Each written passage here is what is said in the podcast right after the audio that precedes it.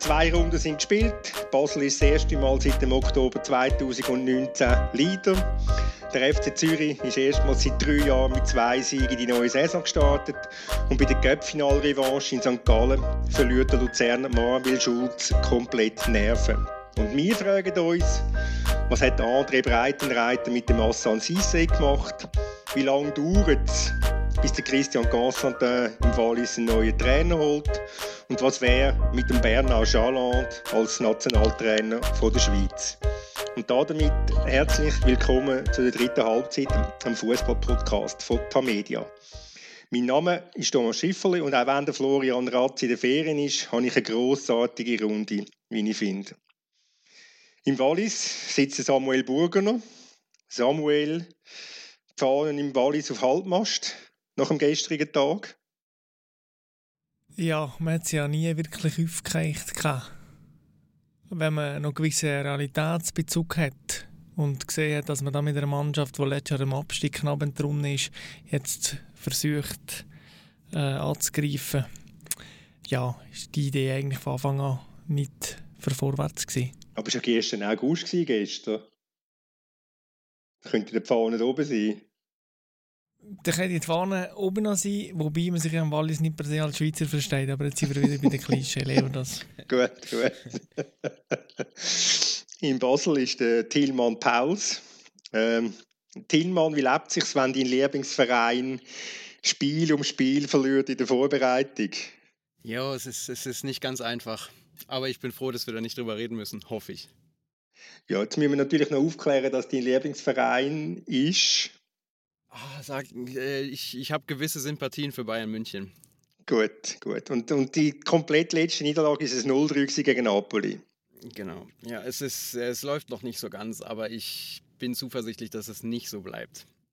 Gut, gut. Und du hast jetzt zum Trost der FC Basel. Und in Bern ist der Dominik Wüme. Dominik, wieder trocken nach dem Samstag?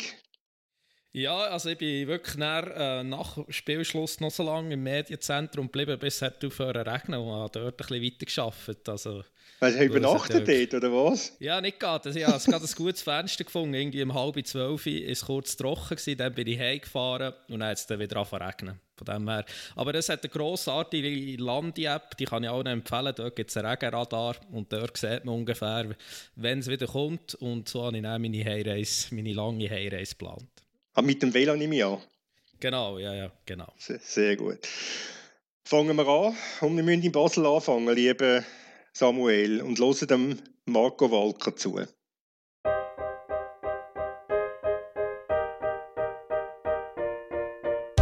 Es doch sein Recht, weil die erste Halbzeit ist eine komplette Katastrophe gewesen.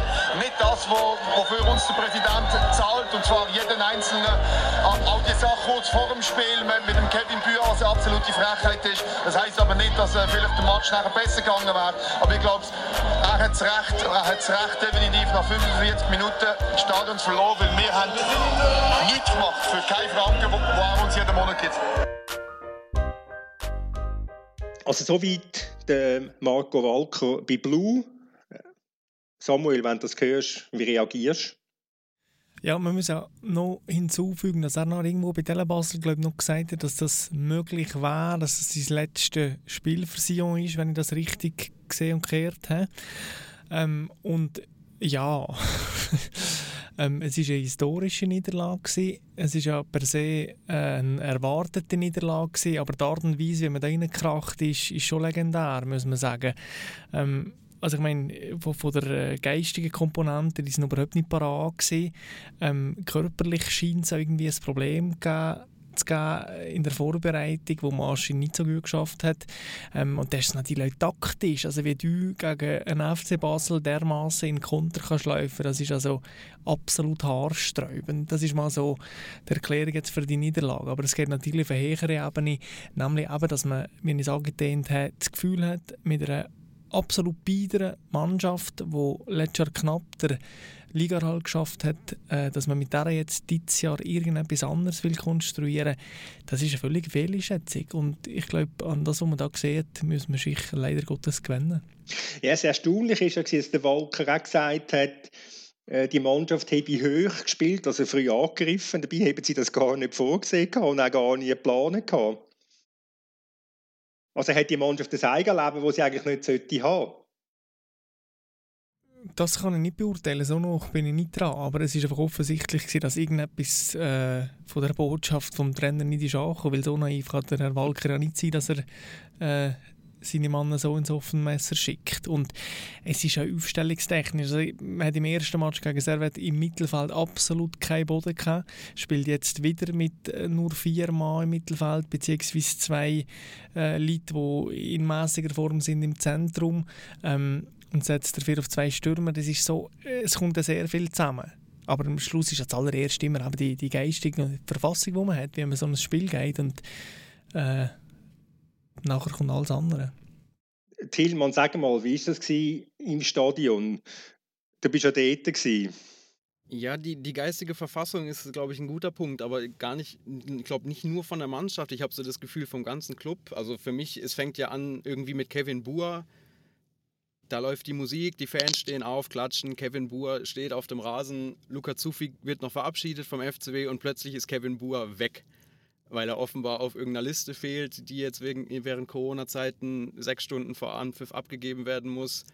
Und eben, es, es fängt allein schon damit an, dass, dass dieser Name irgendwo fehlt. Es wird Sekunden vor dem Anpfiff, wird noch schnell gewechselt. Und natürlich, das kann ja einer Mannschaft nicht helfen und dann knallt es direkt nach vier Minuten zum ersten Mal. Also eben, ich habe so das Gefühl, da war wirklich schon weit vor dem Anpfiff ist da gestern alles schief gelaufen und es ist irgendwie schon so ein bezeichnendes Bild dass da, dass da einiges irgendwie nicht funktioniert gerade. In, in Bern wird man wahrscheinlich gestaunet haben über das Resultat, Dominik. Ja, ich weiß noch, wir, wir haben ein Familienessen gehabt und dann plötzlich hat es ja zur Pause 5 noch und dann denkt ja, was, was ist denn da los? Du ja. hast gehofft natürlich 5-0 für sie an, nehme ich an. Nein, ja, das völlig äh, neutral gesehen, aber habe mich natürlich auch am schönen Goal gefreut äh, vom Esposito, der ja auch schon sehr gut hat gespielt muss man sagen.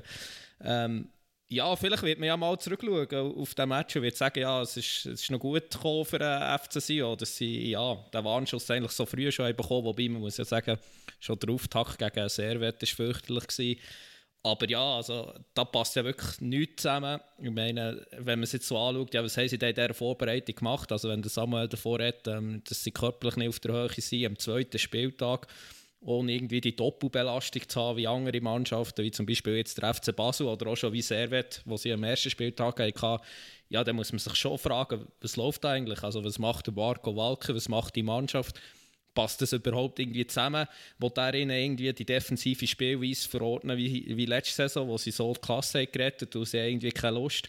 Also ja, Fragezeichen über Fragezeichen. Und ich glaube, wenn man den Constantin kennt, ich glaube, es kennt, kennt ja jeder, der sich irgendwie in Schweiz Fußball interessiert ist, der ist ja nur noch sehr wahrscheinlich eine Frage von Stunde oder Tag, bis zum Trainerwechsel kommt. Ist das eine, ist eine Fehleinschätzung von Constantin, Samuel, ähm, dass er am Falken aus dem Gefühl, vielleicht aus dem Gefühl von Dankbarkeit, den Vertrag verlängert hat nach dem gesicherten Liga-Halt? Schaut, Kollege an der Deutschschweiz. Der Goran Obradovic, wahrscheinlich der beste Ausländer, der je im FC Sion gespielt hat, hat mal gesagt, ich habe in einem Club irgendwie 13 oder 14 Trainer erlebt und es war mir völlig wurscht, weil er da ist. Und das sagt ja so ein bisschen uns, ähm, dass solange dass die Strukturen im Club nicht besser sind und solange vor allem das Team nicht besser ist, kann doch da Coach sein, wer will. Es kann punktuell einen Nutzen haben, wenn man einen Wechsel macht, wie jetzt bei, beim Saisonende, wo der Walker das Team vor dem Abstieg gerettet hat. Aber langfristig hat ja der Erfolg damit zu tun, wie gut ist meine Mannschaft. Erstens, zweitens, wie gut ist sie zusammengesetzt. Und wenn ich sehe, was sich da alles dummelt an ähnlichen Spielern, wenn ich sehe, wie wenig schnelle Spieler das der FC Sion hat, wie, viel, äh, wie wenig gute Linksfüße er hat, wie wenig ähm, äh, gute Innenverteidiger, die Spielauslese machen können, dass er hat. Ähm, e, es ist ein Konstrukt von, von Fehlern und Fehleinschätzungen und äh, es dreht sich immer weiter und man kommt wie nicht raus. Ob da der Marco Walker Trainer ist oder ich oder du, das ist dermaßen egal. Und dementsprechend ist die billigste Variante wahrscheinlich, den Vertrag zu verlängern. Ja, also es ist ja auch die, die einfachste Variante, einfach den Trainer zu entlassen. Also, also es, da bin ich schon bei dir, Samuel, dass es nicht nur im Trainer liegt, aber also ganz Hand aufs Herz. Also es haben schon Mannschaften äh, den Klasserhalt geschafft mit weniger Qualität in der Mannschaft. Oder? Also so, so schlecht ist das auch nicht und äh, es wird sicher auch irgendwie eine Formation geben, wo das wird zusammen, besser zusammenpassen. Also zum Beispiel Vaduz äh, vorletzte Saison also nicht annähernd so viel Qualität, wo sie, der äh, wo sie sind aufgestiegen besser gesagt und dann jetzt letzte Saison zwar knapp äh, sie wieder abgestiegen. Also der Trainer ist sicher nicht unschuldig, aber bin bei dir, dass einfach in diesem Verein gar nicht stimmt. Ja. Aber es ist natürlich auch so ein gängiges Narrativ vom FC Sion, dass man eigentlich Qualität hätte, aber äh, es nicht zusammenpasst. So. Und ich frage mich, wenn ich das Kader anschaue, schon, äh, wo genau ist denn die Qualität? Also Waro, okay, gut, ist jetzt aber auch schon bald 37 und sonst ist im Sturm nicht viel los. Äh, zentrales Mittelfeld, Anto Gürgic ist schon seit drei oder vier Jahren irgendwo am Umdümpeln. Alle anderen sind auch sehr mittelmäßig. Luca Zuffi hat in Basel auch nichts mehr gerissen. In sehr schwach. Der Goalie ist immer beider. Ähm, es ist so ja, es ist so die ewige Erzählung von, dem, von der eigentlich guten Mannschaft, wo aber irgendwie überhaupt nicht gut ist, wie ich finde. Ich habe vorhin noch im Nouvellist, wo jetzt ja wieder darf, über den FC Sion auch bei den Heimspielen berichten, Noten angeschaut. Und wenn ich es richtig im Kopf habe, ist kennen über ein, von bei 10, maximal einem 10 ist keinen über ein 3 rausgekommen, das was, was schwach bedeutet. Nur ein einziger, das ist der Goalie, der Fickenscher, der ein 7 bekommen hat. Was also heisst, gut. Und das würde wiederum würde bedeuten, es sagt unheimlich viel über den Auftrieb von dieser Mannschaft, gell, Tillmann? Meinst du, der, der Torwart der sechs Tore, wenn der der Beste ist, das ist was Ja, genau, genau. Ja, ja. Ja, aber ich muss auch sagen, dass Samuel sagt, ja, die, die Qualität ist es mir gestern auch aufgefallen, mit, wenn man Luca Zufi, Seredi, Lacroix, das sind ja drei, die man schon auch in Basel noch immer so vor Augen hat. Und da, also vor allem in die Innenverteidigung, Lacroix auch neben dem Ruiz, da, war, da waren schon einige, einige Fehler, wo man sich irgendwie an den Kopf fasst. Und dann natürlich auch eben, gerade in der ersten Halbzeit, wenn, wenn der FCB irgendwie mit Tempo gekommen ist, dann ist natürlich auch gerade Momente noch abzufangen, irgendwie mal einen einzuholen ja, es ist schon, es fehlt irgendwie schon an, an einigen Ecken, da hat man das Gefühl, jetzt nach dem Spiel gestern. Wahrscheinlich muss man auch sagen, eine gewisse Naivität von Constantin ist da, wenn er das Gefühl hat, ähm, mit dem Jelson Fernandes als, ähm, als neuer Vizepräsident eben schon die Strukturen massiv umgestaltet oder, oder, oder verbessert. Und mit dem Luca Zuffi und einem Dreijahresvertrag sehe ich die Mannschaft schon viel besser geworden. Oder täusche ich mich da? Ja, also wir müssen jetzt nicht äh, auf, auf die Chelsea-Verpflichtung äh, einschlagen. Das ist wahrscheinlich der beste Transfer in den letzten 15 Jahren. Es ist, nicht, es, es, ist, es ist nicht ein Einschlagen, sondern es ist ein, es ist ein äh, wie soll ich sagen, ja nochmal, eine Naivität vom, vom Ganzen, dass das Gefühl nur mit dem Transfer sei alles schon gut. Nein, das hat er sicher nicht das Gefühl. Also kann man nicht vorstellen. Aber äh, der Verein ist jetzt so ein bisschen breiter abgestützt ein bisschen äh, mehr mit Blick in Richtung Zukunft. Ähm, dass da der Sport direkt nicht betroffen ist und dass da nicht jetzt der Chelsea zur Kabine reinläuft und seine Geister und gute Laune äh, versprüht, das ist auch völlig klar. Und die Hoffnung ist ja, dass über eine gewisse Zeit, über Monate, über Jahre sich über die Arbeit von Chelsea, über die Sozialkompetenz, die er hat, über den Sachverstand, den er hat, über die Mehrsprachigkeit, sich da irgendwie einmal eine Kultur etabliert. Chelsea hat gesagt, der Spieler, der ins Wallis wechselt, muss begreifen, was das für ein Club ist, für ein Umfeld, für einen Präsident, was es bedeutet, für die Farbe zu spielen. Das ist alles sehr floskelig, aber es hat natürlich etwas. Also, aber es hat im, äh, in der Basler Zeitung ein Interview gehabt, wo glaube im Walliser Boot ursprünglich erschienen ist. Und du kennst das, Samuel, und dort drin kündet ähm, ganz Natin an, dass es noch etwa zehn Jahre gab, bis der Umbau oder bis der Übergang gesichert ist. Also das lässt nicht auf eine schnelle Lösung schliessen. Nein, und ein Stück weit ist ja der äh, sogenannte Übergang auch wiederum ein Narrativ. Also jetzt war mir Jahr so schlecht im Shooten, jetzt muss man sich ja selber wieder so ein bisschen erfinden. Jetzt holt man den Chelsea, man holt noch irgendeinen ehemaligen Manager von Inter Mailand ähm, und man sorgt so ein bisschen für eine neue Erzählung. Und die neue Erzählung ist jetzt, ah, wir wollen uns breit aufstellen und wir wollen ähm, mehr Wallis noch und, und unabhängiger sein vom Constantin und das ist jetzt so ein bisschen das Erzählmuster von den nächsten Monaten und Jahren und dann werden wir schauen, was wieder passiert passiert. Also so schnell wie der Chelsea jetzt ist installiert wurde, ist er im Notfall wieder weg. Tillmann, der Erhard Schömer hat nach dem Match gesagt, ja, mit dem Match haben sie die Messlatte hochgelegt. Ist das eine realistische Einschätzung? Ist das ein eine euphorische Einschätzung, wenn man, wenn man berücksichtigt, wie gut der Gegner war? Es hat schon, glaube ich, Spuren von Realität. Also eben bei, bei allem, was Sion da abgeboten hat, was sicher überhaupt nicht gut war, muss man auch sagen, dass, dass der FCB das wirklich gut gemacht hat, finde ich. Also, ja, ob das dann ob das jetzt nicht. Aber was hätte, dann, was, was hätte dann gefallen am FCB?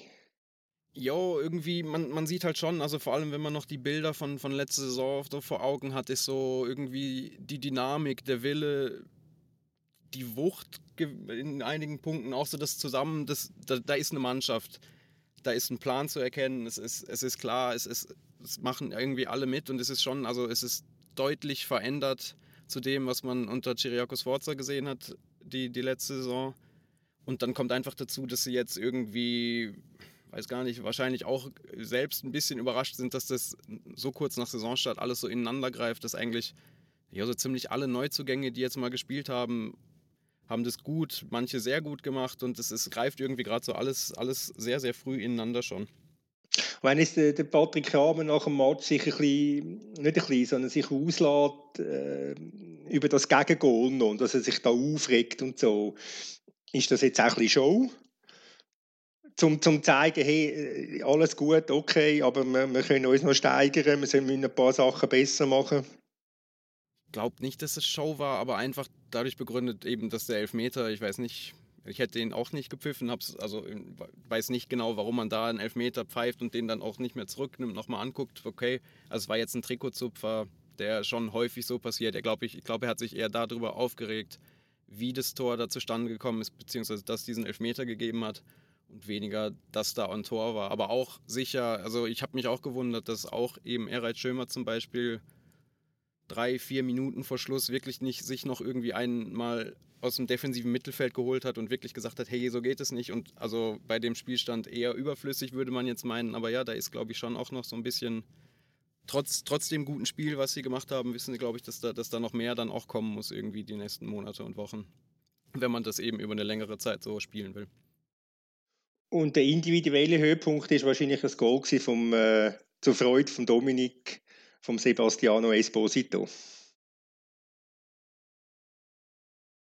Also mein, mein Höhepunkt war ehrlich gesagt das zweite, das, das Lopez-Tor nach, nach der Eckball Sion, wo er hinten, glaube ich, auf der Linie klärt und dann Shades of Oberlin, also irgendwie nicht ganz in dem gleichen Tempo, aber zumindest mal nach vorne sprintet und dann steht auf einmal eben der, der, der, Aus, der rechte Außenverteidiger ja. steht irgendwie links vorm Tor und schiebt den Ball über die Linie. Das war, das war meins, obwohl das Esposito-Tor natürlich auch sehr, sehr schön war.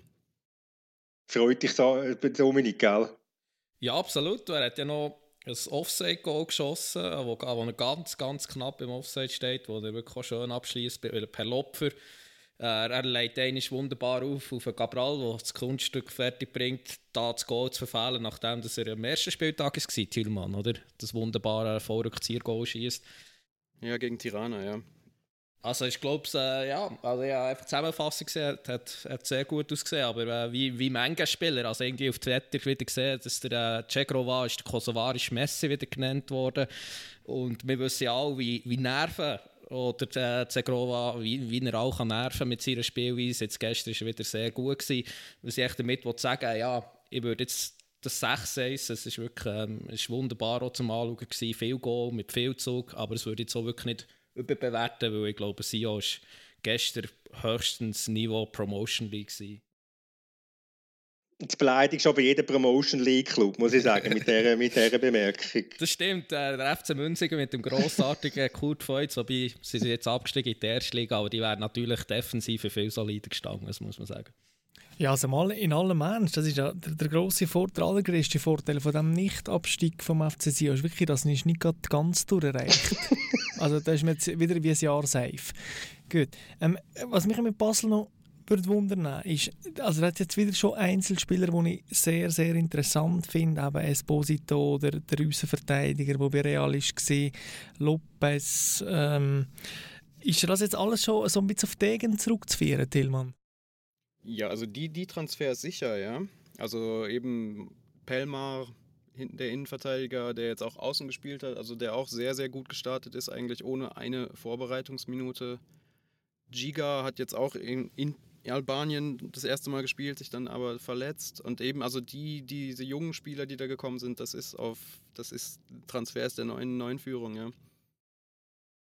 Also ich meine, in Bern zittert man ihm jetzt an. Weil bei dem Match, wenn man den Match gesehen hat, Dominik, eigentlich müsste ja ein 10-1 sein, ein 12-1 sein. Absolut problemlos. So eine, so, eine, so eine Diskrepanz zwischen zwei Mannschaften ist ja ganz, ganz selten, selbst in der Super League. Also müsste eigentlich ja jetzt IB zittern. Wobei, also IB könnte ja 8-0 sein gegen GC. Okay, das ist vielleicht ein bisschen hochgegriffen, aber sagen wir mal 4-0, oder? Ich wüsste nicht ganz, wieso 8-0, ja, aber... Äh, okay. aber es war schon ein sehr, sehr einseitiger Match. Gewesen. Ähm, gegen das GC, meine wo sich eine Woche zuvor gut hat geschlagen gegen Basel, wo gegen Basel auch gewinnen oder? Und ja, ich finde, es ist jetzt einfach noch relativ früh, äh, um das Ganze nachhaltig äh, können zu beurteilen. Ähm, ja, IB, ähm, ich hoffe, oder ich glaube, es würde ihnen sehr gut tun, wenn, wenn Basel wirklich kann, kann weiterziehen kann. Also, es, es wäre wirklich gut für den Schweizer Fußball, wenn vielleicht auch der ein oder andere Club, ich meine, der FC Zürich sieht momentan auch recht gut aus, wobei anfangs gegen ähm, Lausanne und Lugano gespielt, aber es wäre ja schon mal cool, ähm, wenn der Abstand nicht zweistellig wäre am Ende und sicher auch noch, schon nicht zu früh am äh, Anfang der Saison, aber ich glaube, ja, Zittern, Zittern äh, wird noch kein IB-Fan jetzt. Was, was mich als, wenn, wenn mir jetzt der FCB gehören würde seit ein paar Monaten, würde mich, weiß nicht, natürlich würde würd mich der Sieg freuen, was mich aber wahrscheinlich, ja, dass mir so Zuversicht geben würde, wäre eben auch das GC-Spiel zum Beispiel. Also ich habe das Gefühl, die Mannschaft hat irgendwie mal so eine, in vier Spielen so eine, so eine Palette irgendwie gezeigt. Eben GC vielleicht gar nicht unbedingt die bessere Mannschaft, aber doch noch gewonnen irgendwie die Tirana-Spiele souverän, jetzt zum ersten Mal wirklich auch spielerisch irgendwie sehr, sehr viel gezeigt. Also es ist nicht, glaube ich, nur dieser eine Sieg jetzt, sondern irgendwie, sie, sie haben schon so ein paar Eigenschaften zumindest mal angedeutet, was dafür spricht, dass, dass es irgendwie anders laufen wird als, als letzte Saison, was den Abstand betrifft. Es ist aber interessant, wie das in der ganzen Erzählung schon wieder überbewertet wird, auch bei Einschien. Es ist ja also nichts anderes als das Erwartbare, Kraft der Größe dieser Institution FC Basel, Kraft der Geschichte, Kraft der finanziellen Mittel, müsse das Team nie anders stehen, ja, wo, es jetzt steht. Aber Kraft der Geschichte und Kraft der Mittel hätte auch nicht gegen Winter, hätte nicht diese letzte Saison spielen dürfen. Also wenn du so Genau, das ist ja mehr das Problem. Also nicht, es ist nicht wahnsinnig positiv, was jetzt passiert, sondern es ist wahnsinnig schlimm, immer noch, wiederholt es ja euch gerne, es ist furchtbar gewesen, was da das letzte Jahr passiert ist. Ja, und trotzdem ist überraschend, finde ich, wie, wie schnell es dann geht. Also, dass es genau eine, eine Sommerpause, ein paar, paar Spiele in der alten Saison noch braucht und es sieht schon deutlich anders aus. Wobei, was man muss auch sagen und was ich doch durchaus kritisch sehe, auch wenn ich Freude habe, wenn der Esposito jetzt in der Schweiz spielt, aber ähm, ja, eigentlich sollte es ja nicht die Idee sein, vom FC Basel so Spieler zu holen, sie ja ähm, jetzt hier auszubilden, sie haben Spielzeit, sie spielen gut. Ich meine, wir müssen uns nicht vormachen, wenn der Esposito jetzt durchzieht und 20 Goal schießt, ja, dann wird er nächste Saison nicht bei Basel spielen. Und da habe ich ehrlich gesagt schon ein, ein Pro äh, Problem damit, weil das ist für mich nicht eine nachhaltige Transferpolitik. Okay, mir als jetzt ein Übergangsjahr oder Andi Bellmar, ja, der spielt jetzt eine super Saison, nimmt einem Hingerinnen den Platz vor und dann ist er wieder weg. Und das kann einfach nicht der Anspruch sein von einem Schweizer äh, Topclub, meiner Meinung nach, weil das ist für mich nicht unbedingt nachhaltig. Aber ähm, ja, jetzt so als Übergangsjahr ähm, finde ich es durchaus cool, was jetzt momentan in Basel passiert. Aber der Esposito wäre ja, also auch wenn er einen festen Vertrag hätte und er durchstartet, ist er genauso im nächsten Sommer weg. Und ja, natürlich, also es, es ja, geht wahrscheinlich aber, äh, im Moment nicht anders, die Spieler aber zu zum, bekommen. zum anderen Preis sehr wahrscheinlich, oder? Also. Und so, wenn ich das bis jetzt sehe, ist es wahrscheinlich nicht der FC Basel, der der Esposito ausbildet, sondern eher der Esposito, der der FC Basel aus, äh, ausbildet. Nein, aber es ist ein bisschen, es ist ein bisschen naiv, Dominik, zu glauben, ähm, ein, ein Schweizer Club könne nachhaltig arbeiten. Ich meine, die Super, Super, League ist, die Super League ist eine ganz simple Ausbildung. Also simpel, wenn man simpel Strich, einfach eine Ausbildungsliga. Und das gilt für jeden Club. Das ist so, äh, das gilt ja in Bern, aber du solltest ja die eigenen Spieler ausbilden. Du solltest ja nicht die Leihspieler von anderen Clubs ausbilden. So habe ich es gemeint, oder? Und das ist für mich der entscheidende Unterschied. Und darum bei all diesen Transfers, von wo jetzt so die Spieler sind gekommen, das ist alles gut und recht. Aber eigentlich müsste es sein, nachhaltig, dass dir die Spieler gehören, dass wenn 21 Goal äh, schießt, dass du den zu deinem Preis kannst abgeben und nicht zu einer jetzt schon definierten Ablösesumme. Also von dem her, das ist einfach so ein bisschen, finde ich, ähm, aber sehr wahrscheinlich sieht man das auch so in Basel. Und äh, man hat jetzt einfach relativ schnell Lösungen gebraucht und hat jetzt die Lösungen so gefunden. Aber ich glaube einfach nicht, das ist auf Tour nachhaltig. Ja, aber ich meine, also vorwerfen, ich, soweit ich weiß, ist beim Esposito haben sie eine Kaufoption. Also, also jo, also logisch wäre es wahrscheinlich ja, aber Inter hat ja wieder, kann er wieder rück, äh, zurückholen äh, für irgendwie was ist, 1, 2 Millionen mehr. Also von dem her, also das ist relativ viel. Also wenn man irgendwie mit einem Spieler 2 Millionen Gewinn macht, der 20 Goal schießt, also wenn er schießt, man sollte ihn jetzt auch nicht hochjubeln. Also er hat jetzt anfangs äh, zwei gute Spiele gezeigt. Also es ist alles so noch zu verfrüht, muss man jetzt sagen. Er hat äh, natürlich Qualität, das sieht man. Aber wenn man natürlich mit einem so jungen Spieler äh, nur 2 Millionen Gewinn macht, dann ist das relativ wenig. Und trotzdem kann man ja auch auf so einem Modell zur Not eine Nachhaltigkeit aufbauen. Ich meine, man macht sich einen Ruf, man empfiehlt sich für neue Leihgeschäfte, vielleicht neue fixe Transfers. Also das entspricht ja, also es widerspricht ja nicht dem Gedanken, dass man da irgendwas Nachhaltiges aufbaut. Wie weit ist IBE, Dominik? Ja, eigentlich ziemlich weit, würde ich sagen. Also, ähm, das Resultat äh, ähm, für, die würde jetzt nicht äh, den Eindruck hinterlassen, wobei man sollte es ja nicht immer überbewerten. Also, sie haben auch letzte Saison so Matches gehabt, in, in Genf oder gegen Vaduz, wo sie x Chancen hatten und am Schluss endlich ein No-No gemacht aber ja, die Mannschaft ist deshalb weit, weil sie eigentlich mehr oder weniger die genau gleiche Mannschaft ist wie letzte Saison. So meine ich das. Also, und das habe ich, habe ich an dieser Stelle auch schon gesagt, das habe ich auch schon geschrieben. Ich glaube, das könnte einfach schlussendlich auch ein Problem sein. Also, ja, ich glaube, manchmal würde eine Veränderung auch Anreize schaffen, oder? Auch ihre Mannschaft. Logisch, wir haben jetzt zwei Spieler noch geholt, der Kanga und der Jankiewicz. Die werden dann sicher früher oder später schon ein bisschen Bewegung noch bringen im Kader. Aber ähm, ja, das ist, glaube ich, für mich das grösste Problem bei IB. Aber also, im Vergleich zu anderen Clubs ist, ja, ist es ein sehr ein kleines Problem. Und ja, das IB ist sehr gefestigt. Momentan liegt auch Priorität ähm, auf dem europäischen Wettbewerb. Mit dem Dienstag spielt man in Cluj äh, in dritter Runde zur Champions League Qualifikation. Und ich meine, nicht so gegen GC hat er äh, Wagner in die Richtung äh, aufgestellt. Gehabt. Er hat zum Beispiel Fasnacht äh, gar nicht, ist gar nicht im Aufgebot gewesen. Äh, Kamera, wobei, wo zuletzt äh, überhaupt nicht gut hat gespielt, ist nicht im Aufgebot gewesen. Ähm, ja, von dem her äh, ähm, würde ich, ja, sie, sie, sie überzeugen jetzt noch nicht extrem zum Saisonstart, aber ich würde es überhaupt nicht überbewerten. Wie siehst du äh, IB Samuel aus der Distanz, aus der sicheren Distanz vom Tabellenletzten? Aber ich vermerke gerne nochmal, dass immer noch kein IB-Spieler einen guten Transfer gemacht hat, wie von mir prognostiziert. Ähm, und das haben wir auch schon besprochen. Ich sehe halt da irgendwo die Gefahr, dass wenn man jetzt den Ausscheiden selten gegen Kluster halt irgendwann mal ein Spannungsabfall kommt. Also eben Spieler wie Fasnacht haben wir auch schon mehrfach diskutiert. Vielleicht auch der Goalie, ähm, Kamera, vielleicht auch, wenn er nicht doch transferiert wird. Ähm, irgendwann gibt es so ein die Sättigung. Und was ich beim FCB gestern am Spiel gesehen habe, ist, obwohl das nicht alles gestummt hat, aber da war ein Hunger da. Gewesen. Und die Frage ist einfach, ob, ob IB den Hunger kann konservieren kann, wenn wir so jetzt in dem Bildlichen sind.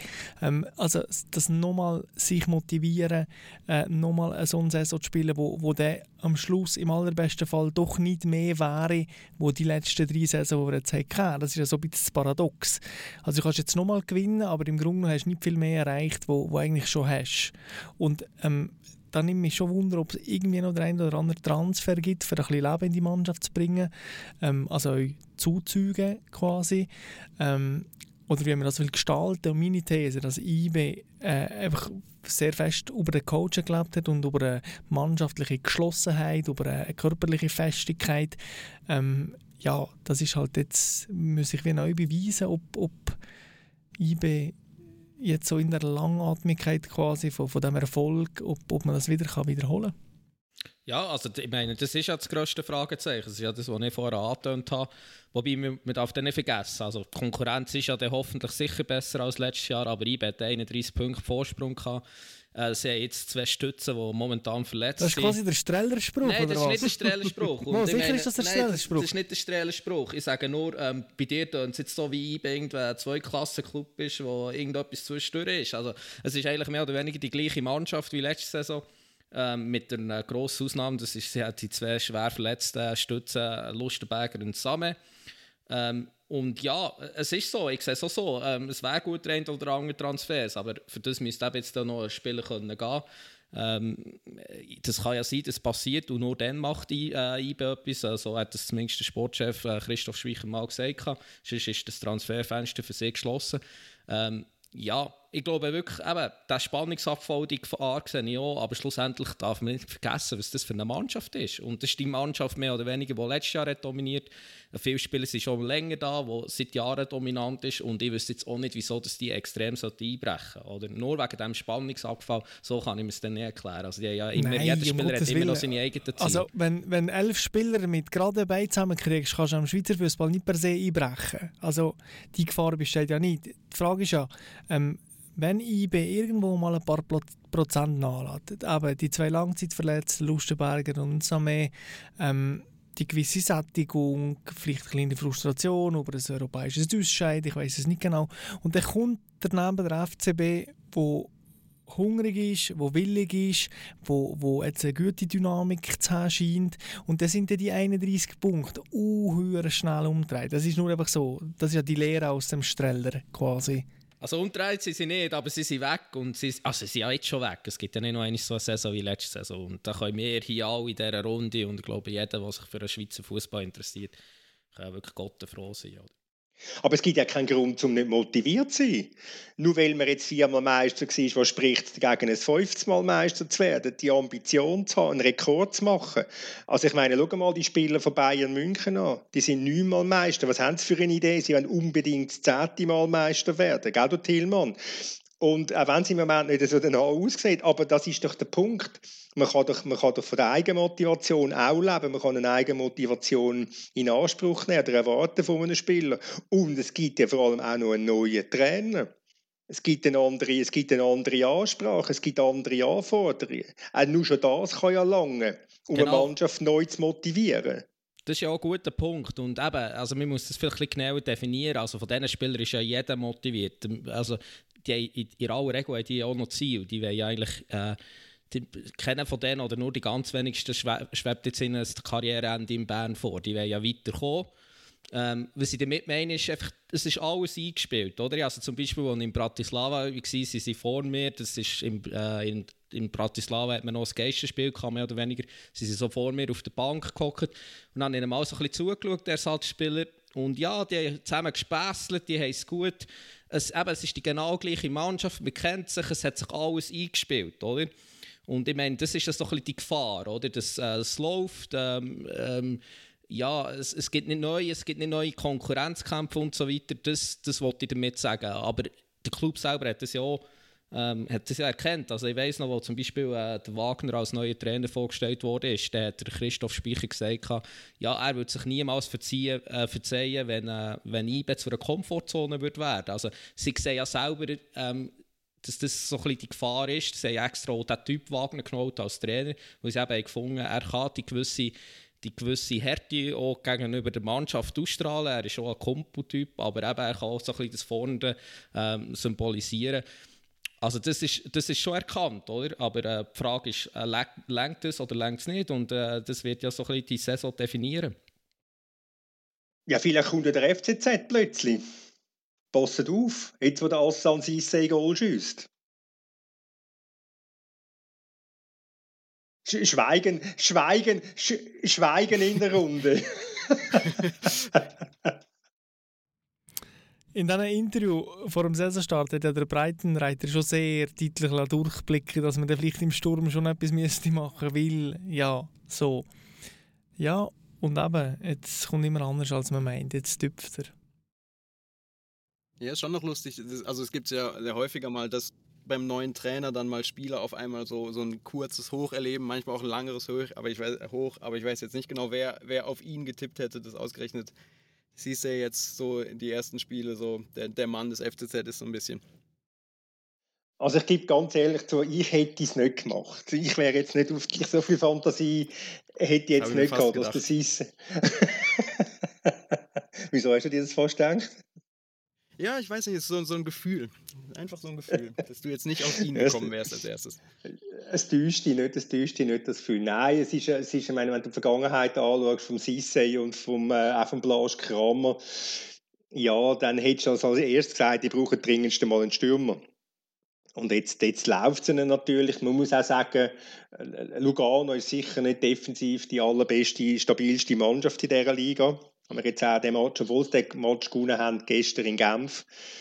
Ich meine, Servet müssen in der ersten Halbzeit zwei, drei, vier Goal schiessen. Äh, wenn du Lausanne anschaust, wie naiv das Lausanne, äh, wie naiv das Lausanne spielt, dann ja, würde ich auch einmal noch mit allzu grossen Jubilarien auf den Assan Sissé zuwarten. Aber immerhin, er hat schon viel, so viel Goal geschossen wie letzte Saison in 32 Matches. Also das, das ist, nein, es ist eine Riesenleistung. ja, nein, es ist, es ist, sehr gut. Nein, es ist auch gut, wenn, es ist auch gut, wenn, wenn, wenn der FCZ sich mal wieder ein nach vorne orientiert, dort, wo er auch das Gefühl hat, der gehört auch hin. Ähm, was ich noch gerne möchte, schnell reden, ist St. Gallen gegen Luzern. Luzern wieder sehr einen emotionalen Auftritt, kann man glaube sagen. Und als Tiefpunkt das Foul von vom Marvin Schulz.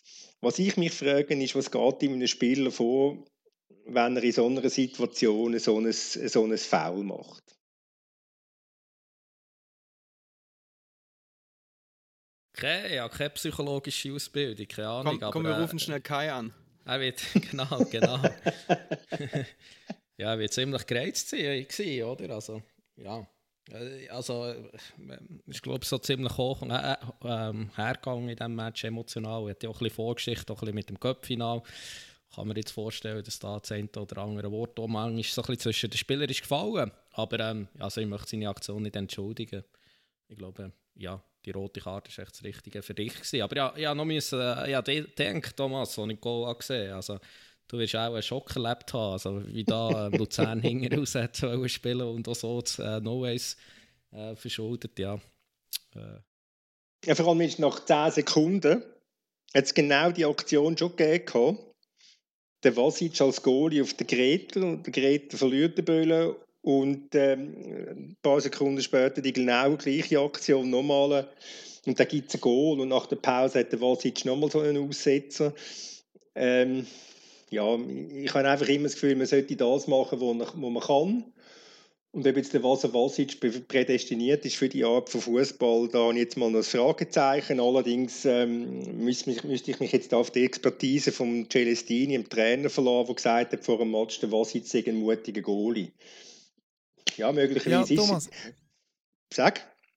Ich würde dir gerne widersprechen, nämlich in dem Punkt, dass man soll machen, was man kann. Ähm, müssen wir nicht unbedingt probieren, das zu machen, was man noch nicht kann. Und das ist ja so ein bisschen eine Art Leitidee von Fabio Celestini. Und ich will eine Geschichte erzählen aus unserem Redaktionsalltag, wo ein Sommerpraktikantin einen Text geschrieben hat über einen Bernardinerhund in einer Ich-Perspektive. So. Es hat eine relativ grosse Aufrührung in der Redaktion. Ja, das kann man doch nicht machen. Das ist jetzt schon nicht wahnsinnig toll. Der Bernardiner Hund, das Ich-Porträt, der da von seinem Liebesleben mit anderen Bernardiner Hündinnen erzählt und so weiter. Und das ist die Diskussion ins Rollen gekommen. Irgendwann habe ich gesagt, Leute, wird ihr doch nicht immer nur an dem, an dem messen, wo funktioniert oder wo nicht funktioniert. Wir können doch Eis daran messen, was wir versuchen und was wir wollen und wie viel äh, Lust wir haben an dem, was wir machen und wie viel Energie das wir dafür aufwenden und wie viel Leidenschaft das wir bringen und äh, dass wir nach vorne schauen, dass wir Ziel haben, das müsste doch eine Art Einstellung sein. Wenn jeder nur noch das macht, was er kann, dann wird die Super League noch viel schlimmer, als das eigentlich schon ist. Das ist ein kleines Plädoyer für den FC Luzern. Gut, und jetzt, was ist mit dem Artikel passiert? Ja, das war wunderbar, ist online gut gelaufen und so, also tipptopp. Kannst du kannst sagen, wenn es das war, dass wir alle nachlesen können? Ich tue das PDF äh, mitschicken. Oh, ja. Sehr gut, sehr gut. Nein, aber ich, es ist halt, ich bin, ich bin dort, das, das weiß man, nicht der größte Fan von dem, von dem Fußball, zwingend immer so hinten raus und er wird halt einfach, wenn es schief geht, dann wird er halt einfach immer ja, sehr schnell, sehr dramatisch bestraft und das ist gestern passiert. Ähm, aber was, ich grundsätzlich muss sagen, es ist wieder mit, mit dem FC Luzern und mit dem FC St. Gallen ist halt wieder sehr ein sehr ein aufwühlender Match gewesen, sehr ein engagierter Match, nicht immer äh, spielerisch sehr hochstehend, aber es hat einfach Emotionen drin und das sind doch die Sachen, wo man vielleicht auch, auch sehen und vor allem hat, hat man das Stadion gespürt, man hat gesehen, dass die Fankurve ziemlich gut besetzt ist im Gegensatz zu anderen Stadien. Äh, wo die Fans immer noch das Gefühl haben, sie müssen, äh, sie müssen boykottieren, was ich, was ich äh, einfach nicht, was ich ganz ehrlich gesagt nicht begreife äh, wenn man nichts zu bergen hat, dann, äh, dann kann man auch mal schnell seinen Ausweis zeigen. Ich begreife es nach wie vor nicht. Vielleicht sehen die es anders. Vielleicht bin ich in dieser Beziehung naiv und verstehe das, das Denken nicht. Ich meine, das Lustige ist ja, bei GC IB, oder, sind auch 50 äh, Fans mitgereist auf Bern. Und ähm, ja, wir haben dann noch Toy Toy WC aussen hergestellt. Äh, wir haben es äh, verpflegt. Und er haben sie mehr oder weniger, ähm, ja, nicht gerade 90 Minuten lang, aber ähm, mal in der ersten Halbzeit und dann vor allem auch in der zweiten Halbzeit haben sie Feuerwerk gezündet. Zum Teil haben sie dann auch noch Böller durch ein Eingangstor ins Stadion reingeschossen, in die Nähe vom Rasen. Oder Sachen, die sie mehr oder weniger ja, sehr wahrscheinlich äh, nicht hätten gemacht oder nicht hätten können machen im Stadion, obwohl sie ja dort auch Sachen reinschmuggeln Und ja, ja, es war schon ziemlich, es irgendwie ein ziemlich absurde Bilder. Gewesen. Da hat man irgendwie Meute gehört von 50 Leuten draussen. Man hat so im Stadion zum Teil den gehört und dann haben sie gleich Radal gemacht. Ähm, und ja, irgendwie dafür ist das Stadion mehr oder weniger im Gästensektor leer gewesen. Und ja, es ist einfach eine ziemlich absurde Situation gewesen, sagen wir es mal so. Ja, und ja, es ist ja speziell, dass Luzern, glaube ich, also Luzern war ja, glaube ich, in, in voller, voller Stärke in St. Gallen. Die, die, die kommen ja ins Stadion, die Fans, und ja, es ist irgendwie eine komische Situation gerade. Aber in, in Basel gab es gestern ein Schreiben, dass sie sich, glaube ich, die ersten drei Runden mal die Situation jetzt anschauen und ja, glaube ich, auch keine Probleme haben damit, wie die Clubs das, das regeln für sich. Jetzt Sion und Lausanne mal ausgenommen. Und das wäre ja dann quasi, wenn man die drei Runden hinter sich hat, wäre ja dann quasi gegen IB, FCB wäre ja dann das Spiel, wo vielleicht dann das erste große Spiel der Liga, wo dann vielleicht auch die Fankurven wieder in, in gewohnter Form dann zurückkommen. Ja, ich meine, bei, Zürich gegen Lausanne am Samstag, es gibt so eine Stelle wie dem Stadion, wo man gut hineinsieht, wenn man irgendwie ein paar Leiter mitnimmt und dann haben die ein paar Leiter mitgenommen und haben von draußen permanent Feuerwerk gezündet. Ähm, ja, ich bin kein großer Fan von Feuerwerk. Äh, da unterscheide ich mich möglicherweise auch von anderen. Aber äh, sie, sollen doch, sie sollen durch ins Stadion hineingehen, sie sollen durch ihren Club unterstützen. Sie können ja gleich, ihren, sie können gleich ihre Meinung sagen und gegen irgendwelche Vorschriften sein, aber sie sollen doch für den Club da sein, auf eine gute Art und nicht so, wie die das zum Teil jetzt machen. Also ich äh, ja die aktive Fangruppierung jetzt in den letzten Tagen und Wochen äh, kommentierend aktiv unterstützt quasi, das kann man so sagen. Aber es ist natürlich schon, also schlussendlich, sie lieben sich selber schon noch mehr als der Club. Das müssen wir... Das ist ganz ein entscheidender Punkt, genau. Und, und so die, die, die Attitüde und der Stolz auf das eigene Aussenseitertum, der Stolz auf die Subkultur, die man da symbolisiert, der ist natürlich schon der ist grösser als die anscheinend so große Liebe zum Club. Gut, ich möchte noch zu einem Thema kommen. Und das, ist, das hat uns vor einer Woche schon beschäftigt und wird uns möglicherweise auch nächste Woche noch beschäftigen. Es ist der Nationaltrainer. Äh, der Petkovic hat sich, der Vladimir Petkovic hat sich, äh, sage ich jetzt mal, sang- und klanglos aus der Schweiz verabschiedet, ohne äh, irgendwie grosse Abschiedsgrüße. Ähm, jetzt geht es darum, seine Nachfolge zu regeln. Wen, schnell ganz kurze Umfrage, Dominik Tillmann, Samuel. Wen würdet ihr am liebsten sehen als Nachfolger? Darf man auch Leute nehmen, die schon abgesagt haben? Dann nehme ich nämlich Urs Fischer. Ich fände es großartig. Gut. Gut. Ja, also hätte natürlich der Arsene Wenger hätte ich sehr cool gefunden. Ähm, schon ein Name, den man hat, äh, hat können lesen in Verbindung mit dem Schweizer Nationalteam. Aber auch er hat ja offenbar ähm, abgesagt. Oder ähm, Thomas, du kannst vielleicht noch ein bisschen mehr dazu sagen, wie das ganz genau ist gegangen oder dass man es eben nicht weiß. Aber ihn hätte ich natürlich sehr cool gefunden. Antonio Conte. ja gut, aber dann musst du irgendwo noch irgendwie zuerst eine Bank überfallen, damit du kannst finanzieren kannst. Der, also, glaube im Monat... Samuel, der, kann ich, kann noch schnell etwas dazu sagen. Also, der Nein. Conte ist jetzt gerade in Mailand davon gegangen, weil mir hat gesagt, wir müssen wegen finanziellen Problemen, wegen Corona und so weiter, wir müssen ein Spiel verkaufen. Das ist der Hakimi, 70 Millionen, Paris Saint-Germain. Der Rest bleibt genau gleich. Inter ist Meister, spielt Champions League. Und er hat gefunden, das Projekt ist zu wenig reizvoll für ihn. Also ich glaube, er wird nicht die Schweizer ja, Nationalmannschaft übernehmen. Da sind wir ja gerade beim Thema. Also das, das schließt sich doch überhaupt nicht aus. Ich meine, wenn man jetzt also die Optionen sind ja rar. Ich komme ja mal auf die Idee gefunden, wer ist gut, wer ist verfügbar. So, gut. Ist es finanzierbar? In der Schweiz ist immer alles finanzierbar. Gut. Ähm, wenn man dem Kunden sagt, los mal, du hast jetzt ein Jahr und wie viel helfen wir gerade? Ein Jahr und drei Monate, ein Jahr und vier Monate hast du ein Projekt. Und das ist mit der Schweizer Nazi etwas Krasses zu erreichen an der Pseudo-WM in Katar. Das ist begrenzt, man zahlt damit einen flotten Batzen für die Zeit. Und dann gibt das eine wahnsinnig tolle Sache. der Conte, der Conte, das weiß ich. Zu klein, ihr denkt zu wenig gross. ich denke, ich, ich, ähm, ich, vermute jetzt mal, der Conte hat in Italien das netto im Monat verdient, was der Petkovic im Brutto im Jahr verdient hat. Etwa so schlussendlich interessiert doch der Kunde die Stutz nicht. Also er hat ja genug von denen. Und der Schweizer Fußballverband hat mir jetzt für die anderthalb Jahre noch ein, ein kräftiges Sümmchen gegeben. Jetzt hat er eine Ablöse, Entschädigung bekommen für den Petkovic. Ähm, jetzt müssen wir mal einen grossen Wurf machen. Gut, das war jetzt mal der Lieblingskandidat. Es ist dir alles verziehen, Samuel. Was ist der realistische Kandidat? Sagst du uns, Thomas?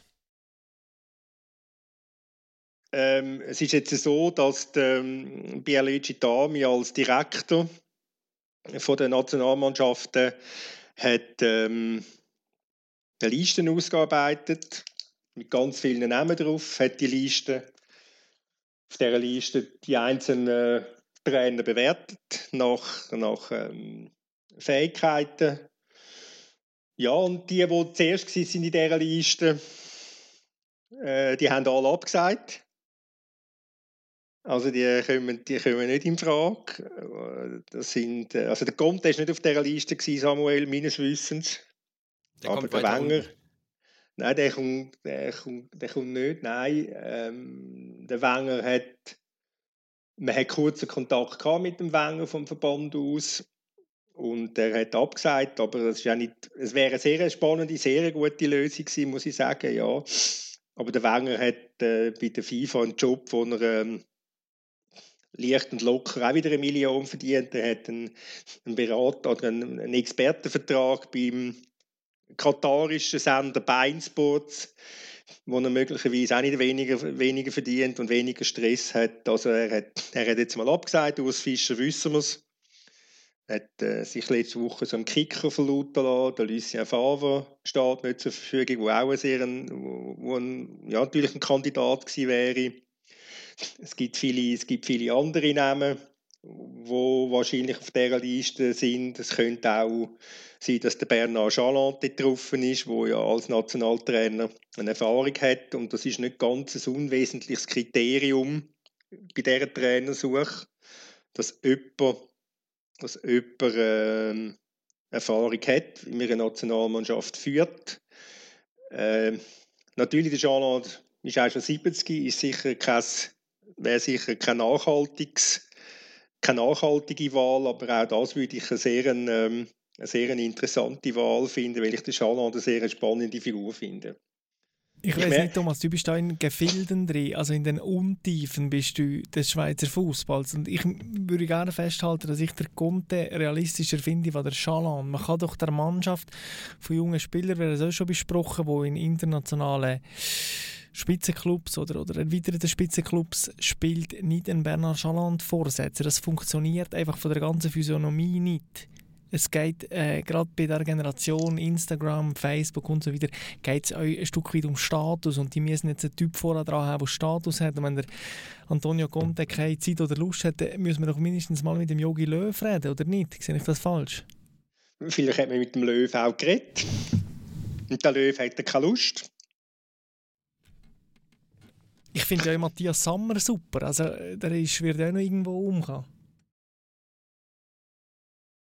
es gibt wahrscheinlich noch viele, die super sind, aber du musst auch immer das Realistische nehmen. Aber also ich bin einerseits so ein bisschen dort in dieser Hinsicht ähm, ähm, beim Samuel, also dass ich mir schon ein bisschen ambitioniertere Wahl wünschen als der Chalon. Und ich weiß auch nicht, die Schweizer Mannschaft hat sich ja auch verändert in den letzten sieben Jahren. Also die Ansprüche sind auch gestiegen, oder? Und es sind auch ein bisschen andere Typen ich hätte mir jetzt den Chalon irgendwie vor dem, dann, wo der Petkovic äh, Trainer wurde, ist nach dem Hitzfeld, hätte ich mir den noch besser können vorstellen als Nationaltrainer als jetzt. Und ähm, ja, ähm, ich weiß nicht, wie, wie gut es jetzt so wird funktionieren noch mit dieser Mannschaft, äh, schon grundsätzlich mit diesen Charakteren. Ähm, ich glaube einfach auch, äh, schlussendlich, ähm, wenn man gewisse Ambitionen hat, muss man irgendeinen aus dem Ausland holen. Und äh, man hat ja da schon viel Namen gehört, auch Jürgen Klinsmann und so weiter. Obwohl ich da Zweifel habe über seine Fähigkeiten als Trainer. Aber schlussendlich wird es auch auf so etwas rauslaufen. Die entscheidende Frage ist doch, wir können doch mal festhalten, dass es die Ideallesung für die Schweiz momentan wahrscheinlich nicht gibt. Jetzt kriege ich es so her, dass ich damals analog Petkovic einen Kandidat äh, installieren wo ich dahingehend kann aufbauen kann, dass es die perfekte Lesung wird. Das ist ja die ganze Frage, die man sich stellen muss. Also inwiefern haben im Verband Strukturen und inwiefern haben jetzt ein Auswahlverfahren, wo wir garantieren, dass der Trainer, wer auch immer das ist, einen Prozess wird durchlaufen und wird Fortschritt machen, so wie der Petkovic Fortschritte gemacht. Es gibt ja vielleicht auch eine andere Lösung dass, oder eine andere Vorstellung, dass der Chaland der Trainer ist für den Übergang und man vielleicht jemanden aufbaut oder hofft aufzubauen ab 2000 und, was haben wir dann, 22, 2023. Wäre ja auch völlig, ist das nicht völlig falsche Denkweise? Weil man ist jetzt in der WM-Qualifikation, man hat eine Mannschaft, die mehr oder weniger viele Spieler ähm, die wichtigsten Spieler mehr oder weniger sind viel im besten Fußballalter. Wir haben auch schon an dieser Stelle über das geredet, dass äh, ja, die Mannschaft hat nicht x Turnier, jetzt kommt die WM, sie hat eine super, eine super EM hinter sich, jetzt kommt die WM. Also es ist eigentlich völlig falsch, wenn man jetzt von einem Übergang redet und irgendwie auf 23 fokussiert. Man sollte jetzt auf das Hier und Jetzt fokussieren und die beste Wahl für das Hier und Jetzt probieren zu suchen das kann, man, das kann man so sehen. Ich muss sagen, ich habe halt, sagen wir jetzt mal, eine gewisse Sympathie für den Chaland. Ich traue ihm sehr viel zu. Ich traue ihm zu, sehr viel zu, weil er ein extremes Feuer hat, nach wie vor. Und das Feuer, das vielleicht der Petkovic in gewissen Match nicht gehabt hat, hat er.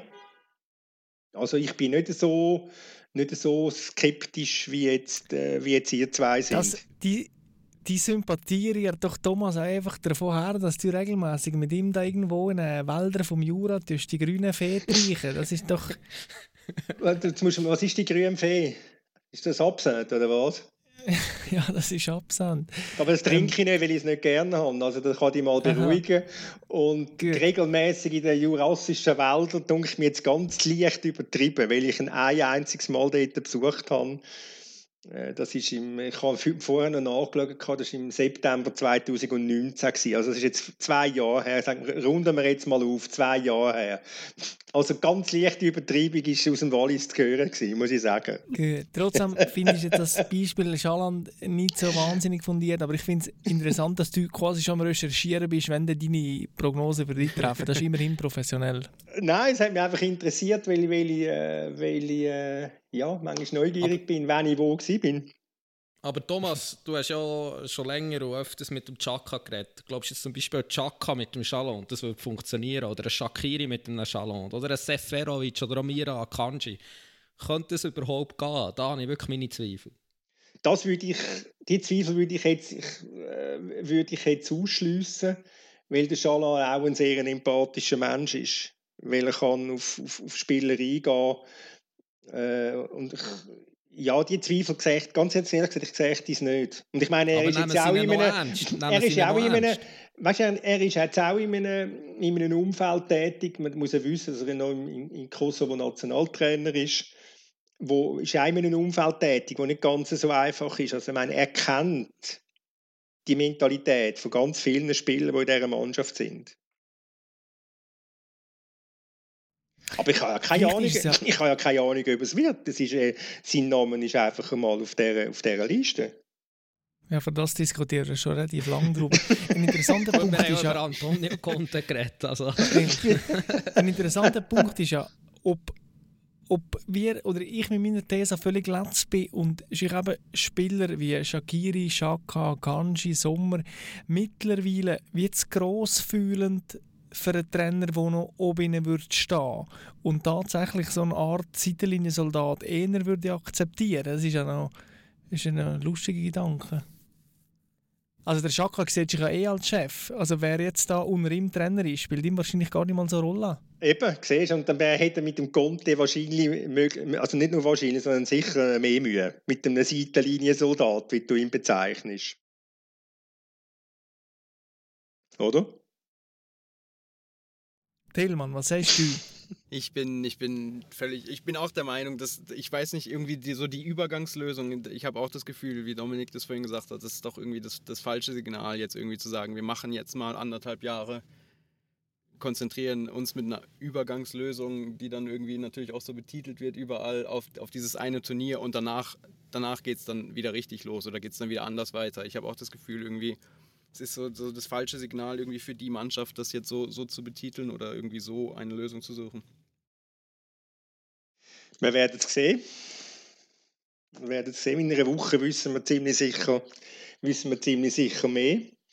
Ich möchte mich an dieser Stelle recht herzlich bedanken fürs Diskutieren beim Dominik, beim Tillmann und beim Samuel. Ich möchte mich ganz speziell bedanken bei der Anna, wo Produktion übernommen hat, damit auch wieder eine Sendung rauskommt. Und ich möchte mich bei euch daheim bedanken fürs Zuhören. Bleibt uns gewogen und in einer Woche hören wir uns wieder. Ciao zusammen.